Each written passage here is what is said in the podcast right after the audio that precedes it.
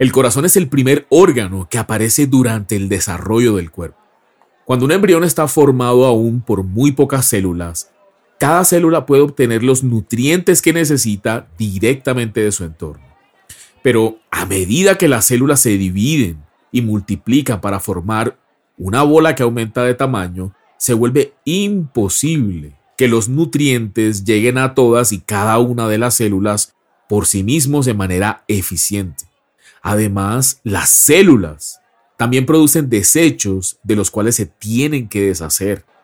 Así que la sangre y el sistema circulatorio, propulsados por el corazón, son nada más y nada menos que el primer sistema de órganos que se desarrolla en el cuerpo. Estos son esenciales para distribuir nutrientes y desechos en todo el embrión y así mantener las células vivas. La ciencia considera que podemos prescindir de diversos órganos de nuestro cuerpo, como las amígdalas, puedes vivir sin eso, el apéndice, el vaso, un riñón. Sin embargo, de esta poderosa bomba llamada corazón, que es la que nos mantiene con vida, no podemos prescindir. Así de central es el corazón en nosotros. Hola, yo soy Rubén y esto es Irracional, la plataforma en la que hablamos de cosas que para el mundo son una completa locura. Vamos a declarar lo obvio, este episodio, que por cierto es el final de esta apasionante temporada, no es para hablar sobre ciencia ni sobre el corazón como un órgano vital y tampoco se refiere a definiciones románticas, filosóficas o literarias del mismo. Acompáñame hasta el final y vamos a descubrir los secretos que se encierran dentro del corazón espiritualmente hablando de cada uno de nosotros, bíblicamente. Comencemos. La Biblia menciona el corazón casi mil veces. Y en palabras simples, esto es lo que dice, que el corazón es la parte espiritual de nosotros donde están nuestras emociones, pensamientos, los deseos. Conociendo entonces que tenemos un corazón que es diferente del órgano físico que bombea sangre a través de nuestro cuerpo, nos vamos a enfocar en que ese corazón es la fuente de sentimientos tales como el amor, la compasión, la lealtad o la tristeza, o donde se alojan las concepciones humanas. En esta temporada nos hemos enfocado en mostrarte los cuatro tipos de corazones que Jesús reveló en la parábola del sembrador, con el fin de que tuvieras claridad a la hora de, identificar cuál es el tuyo y las oportunidades que Dios abre para ti cuando decides ir a Él. En este punto, creo que es muy importante que nos detengamos un momento para que repasemos esos cuatro corazones que hemos estado viendo durante estos episodios.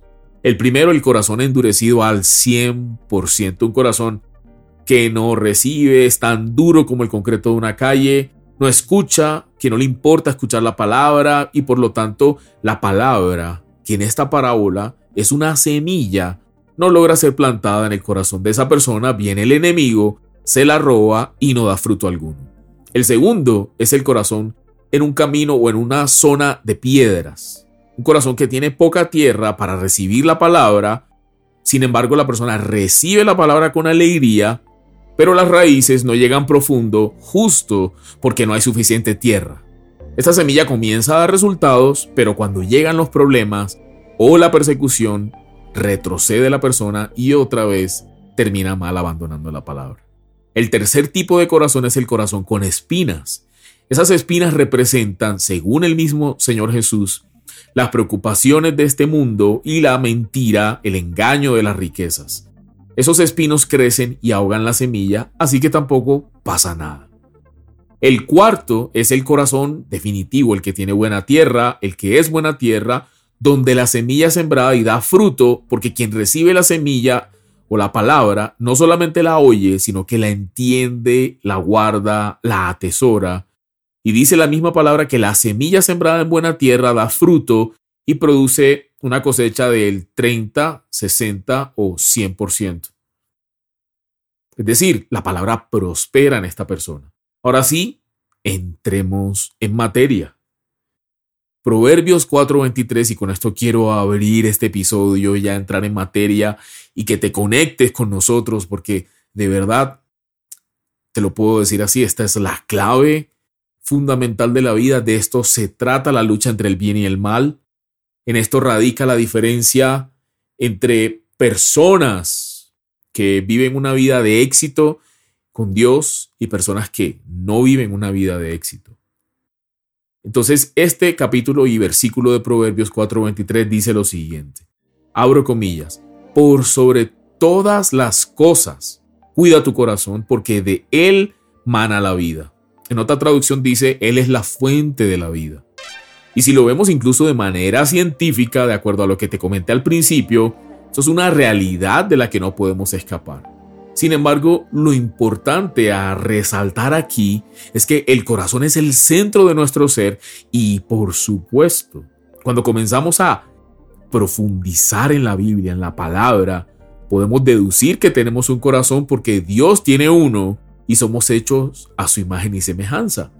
Si vamos aún más profundo, la Biblia define lo que es nuestro corazón usando muchos versículos y nos muestra, entre otras cosas, que está formado en primer lugar por los tres componentes de nuestra alma, mente, voluntad, sentimientos y emociones.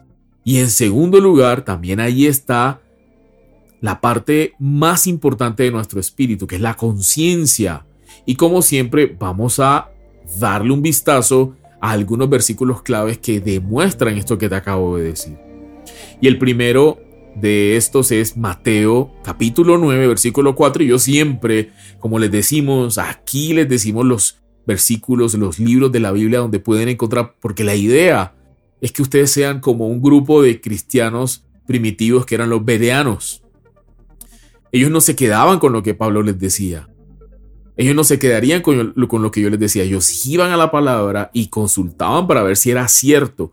Así tenemos que ser analíticos, preguntarnos y someter todo a escrutinio bíblico. El primero es Mateo 9:4 y dice, y conociendo Jesús los pensamientos de ellos, dijo, ¿por qué piensan mal en sus corazones? Mira, pensar es una actividad de la mente y la mente en la Biblia es el corazón. Por eso Jesús le preguntó a los escribas en ese versículo por qué pensaban mal. No les dijo en su cerebro, sino en sus corazones. Así que nuestra mente y corazón están unidos. Hechos, que es el segundo, Hechos capítulo 11, versículo 23 dice lo siguiente. Este, cuando llegó y vio la gracia de Dios, se regocijó y exhortó a todos a que con propósito de corazón permaneciesen unidos al Señor. Y esa frase con propósito indica decidir con firmeza hacer algo, esa voluntad. Así podemos darnos cuenta de que nuestra voluntad es parte también de nuestro corazón. El tercero, Juan capítulo 16, versículo 22, dice, así que también vosotros ahora tenéis tristeza, pero os volveré a ver y se gozará vuestro corazón y nadie os quitará vuestro gozo. Gozarse está relacionado con nuestra parte emocional, pero aquí vemos que nuestro corazón se goza. Esto nos muestra que nuestra parte emotiva también es parte de nuestro corazón. El cuarto, Hebreos capítulo 10, versículo 22, dice lo siguiente. Acerquémonos al lugar santísimo con corazón sincero, en plena certidumbre de fe, purificados los corazones de mala conciencia, con la aspersión de la sangre y lavados los cuerpos con agua pura. Cierro comillas. Tener nuestros corazones purificados de mala conciencia indica que nuestra conciencia también es parte de nuestro corazón. Los versículos anteriores nos muestran que nuestro corazón hace mucho más de lo que podríamos haber imaginado. Además de sentir la amplia gama de emociones humanas, nuestro corazón piensa, nosotros decidimos, diferenciamos el bien del mal. Y en el libro La economía de Dios, el, autor Witness Lee explica lo siguiente, abro comillas. Nuestra relación con el Señor siempre es iniciada, ojo, iniciada y mantenida por medio del corazón. Por supuesto, tener contacto con el Señor es un asunto del espíritu. Sin embargo, esto debe ser iniciado y mantenido por el corazón, pues nuestro corazón es la puerta de todo nuestro ser. Mira qué central el rol de tu corazón cuán importante es. Que nuestro corazón sea la puerta de todo nuestro ser significa que lo que permitimos entrar y salir está determinado por nuestro corazón. O sea, lo que entra al ser humano realmente entra al corazón y lo que sale sale del corazón. Mira, yo de verdad creo que fuimos creados por Dios de una manera increíble. Tenemos un espíritu para contactarnos con Dios, recibirlo y contenerlo, aferrarnos a Él como vida y un corazón para amarlo. Él quiere que nuestra vida esté en torno a Él. Él quiere ser nuestra vida y quiere que lo amemos con todo nuestro corazón. Nuestra relación con el Señor comienza o tiene que comenzar, como leímos ahorita, por nuestro corazón. También es mantenida por nuestro corazón y es por esto que la condición de nuestro corazón es tan importante, es vital. Y como Dios hace todo absolutamente perfecto, Él mismo es el encargado, mira esto tan increíble. Él mismo se encarga de purificar o de tratar, procesar nuestros corazones para que podamos ser buena tierra y abrirnos a su verdad, pero sobre todo a recibir de su amor. Vamos a leer Ezequiel capítulo 36, versículo 26. Aquí te estoy leyendo Reina Valera contemporánea. Y dice, les daré un corazón nuevo. Y pondré en ustedes un espíritu nuevo. Les quitaré el corazón de piedra que ahora tienen y les daré un corazón sensible. Cierro comillas. Es bueno que haya llegado a este episodio, tú que me estás escuchando, ya que escuchaste los episodios anteriores. Si no te invito a que lo hagas para que te conectes de verdad con el mensaje tan importante, ya puedes ir viendo, dilucidando la importancia que tiene este mensaje, este, esta enseñanza sobre el corazón. Y la buena noticia que nos debe alegrar a todos es que tú no te tienes que producir un buen corazón. Si vienes siguiendo la parábola del sembrador en este breve estudio que estamos haciendo en esta temporada, tal vez te habrás preguntado, bueno, ¿y yo cómo hago para llegar a ese cuarto tipo de corazón que es la buena tierra? Y ya te acabo de dar la respuesta. Es por fe. Simplemente es acercarnos a Dios, disfrutar de su presencia y Él se va a encargar de darte lo que aquí dice, un buen corazón, un corazón nuevo les va a quitar el corazón de piedra. A todos nosotros nos quita ese corazón de piedra. ¿A través de qué? De los procesos. De manera que uniendo todo esto podemos comenzar a concluir que el corazón es la fuente que determina cómo es nuestra vida. Así como pensemos en nuestro corazón, así tal cual va a ser nuestra vida, dice la Biblia.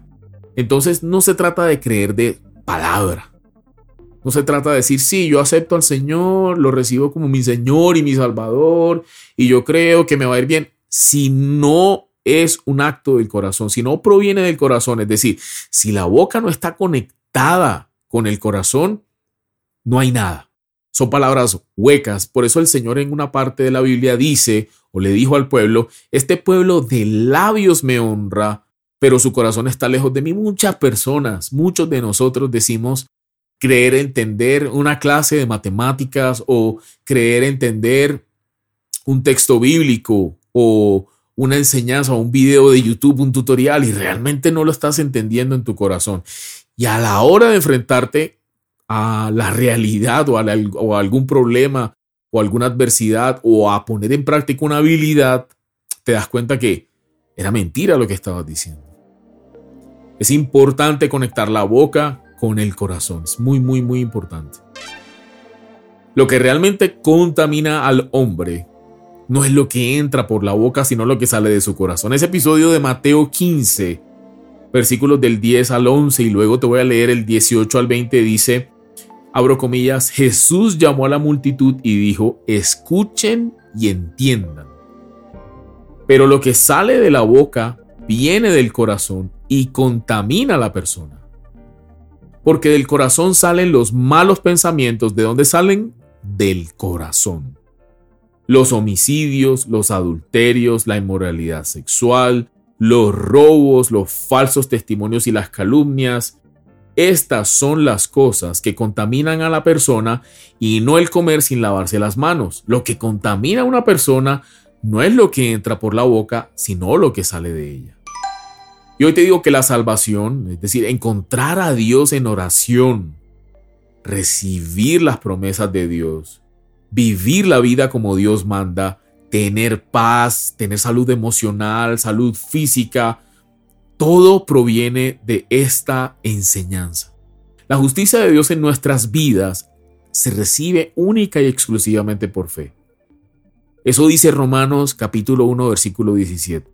Dice, de hecho en el Evangelio se revela la justicia que proviene de Dios, la cual es por fe de principio a fin, tal como está escrito, el justo vivirá por la fe. Vamos a profundizar un poquito, porque esto es el todo del hombre.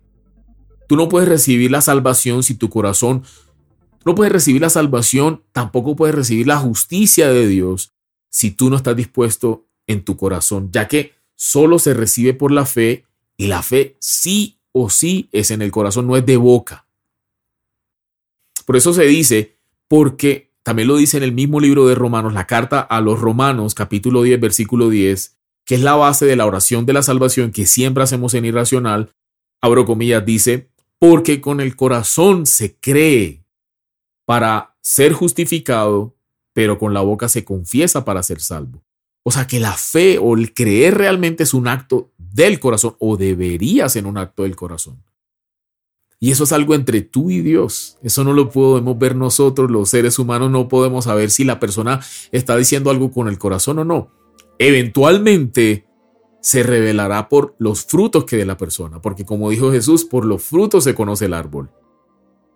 Pero en el momento en que una persona dice, sí, yo acepto al Señor y yo creo en Dios y acepto el perdón de los pecados, acepto la justicia de Dios, solo Dios puede ver si tú en ese momento estás creyendo con tu corazón.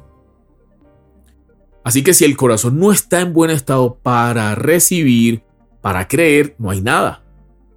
Si no tienes un corazón con buena semilla, con buena tierra, perdón, esa semilla no va a prosperar.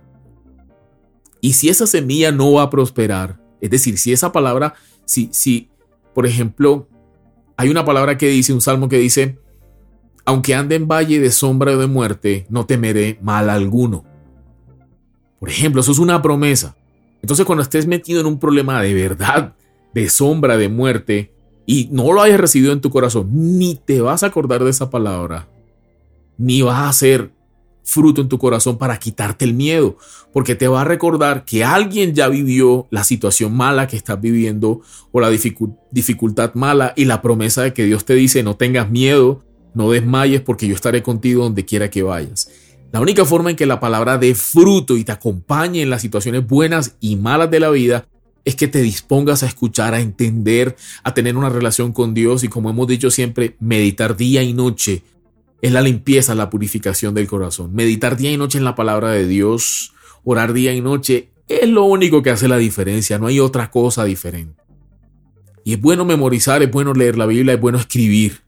Eso es muy importante.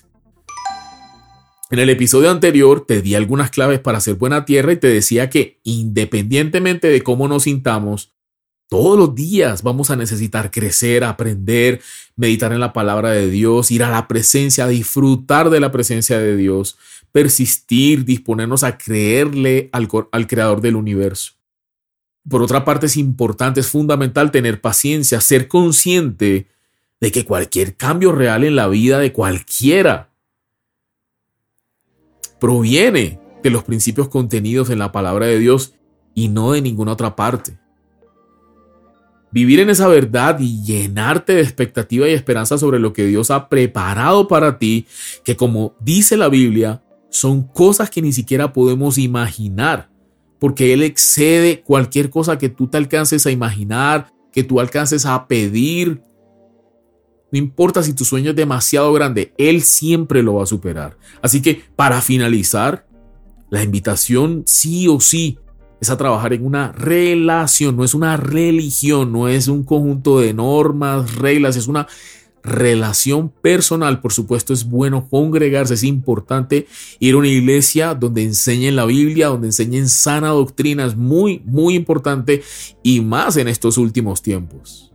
Ya vemos que el día se acerca, el día de la venida del Señor Jesús por su iglesia está muy cerca, por eso es más importante todavía.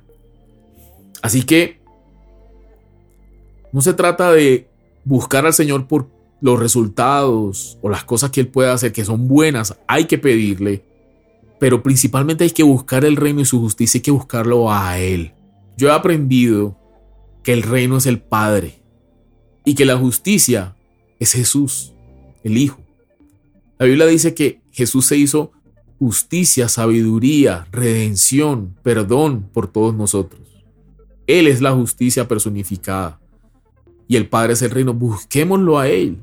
Es como tener una relación con, una persona y simplemente hablar de esa persona por interés, porque necesitas plata o porque necesitas eh, lo que sea. Y nunca tener una relación, bueno, ¿cómo estás? Te cuento mis problemas, lloro contigo, disfruto de un café contigo, voy a pasar un tiempo a solas contigo y voy a, darte prioridad y a,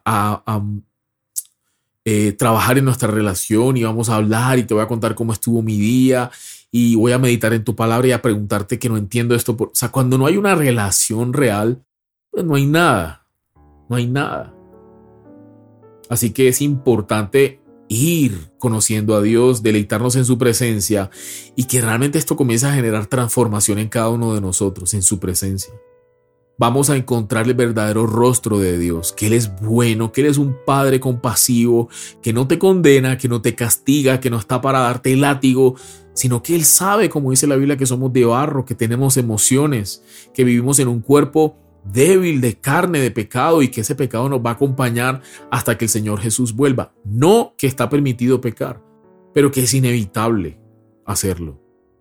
Y la justicia de Dios, que es algo que como te dije se adquiere por la fe, es lo que nos hace entender que en su infinito amor el Padre dio a su único Hijo, a su amado, por todos nosotros. Como dice la Biblia, Él borró todos nuestros pecados. Así que la primera parte o, el primer paso para entablar una relación con Dios es hacerte hijo o hija de Dios si no lo has hecho. Tal vez te quieras reconciliar con Dios, con tu Padre Celestial. Este es el momento de hacerlo con una corta oración. Como te dije, ten un corazón dispuesto a escuchar, ten un corazón dispuesto a creer. Si lo sientes en tu corazón, simplemente repites conmigo esta oración de fe, diciendo lo siguiente, Dios Padre, yo te doy las gracias por tu palabra. Reconozco que enviaste a tu Hijo Jesucristo a morir por mí en esa cruz, que has perdonado todos mis pecados, que has resucitado al tercer día. Acepto el perdón de los pecados. Hazme tu Hijo, en el nombre de Jesús. Amén. Si hiciste esta oración, bienvenido, bienvenida a la familia de Dios. Dice la palabra que el Espíritu Santo ahora vive en ti a partir de este momento. Eres una nueva criatura. Has nacido espiritualmente de nuevo. Esa es la importancia de esta oración. No lo ves tal vez, no lo sientes, la gente no lo va a ver, no lo va a sentir, pero créeme que dentro de ti, espiritualmente, hay algo completamente nuevo. Vas a comenzar a entender la palabra de Dios de una manera diferente, vas a comenzar a ver diferente, van a comenzar a desatarse dones del Espíritu. Comienza a buscar en la palabra qué hay reservado para ti. A todos, gracias por acompañarnos en esta increíble temporada. Espero que haya sido de su agrado. Nos vemos la próxima semana si Dios permite. Un fuerte abrazo. Chao. Hey, únete a nosotros y revoluciona tu vida. Apasionate por la verdad. Te esperamos en un próximo episodio. Comparte este contenido y búscanos en redes sociales como irracional.co. Muévete contra la corriente. Irracional Podcast es producido por Grupo Fine en la ciudad de Medellín.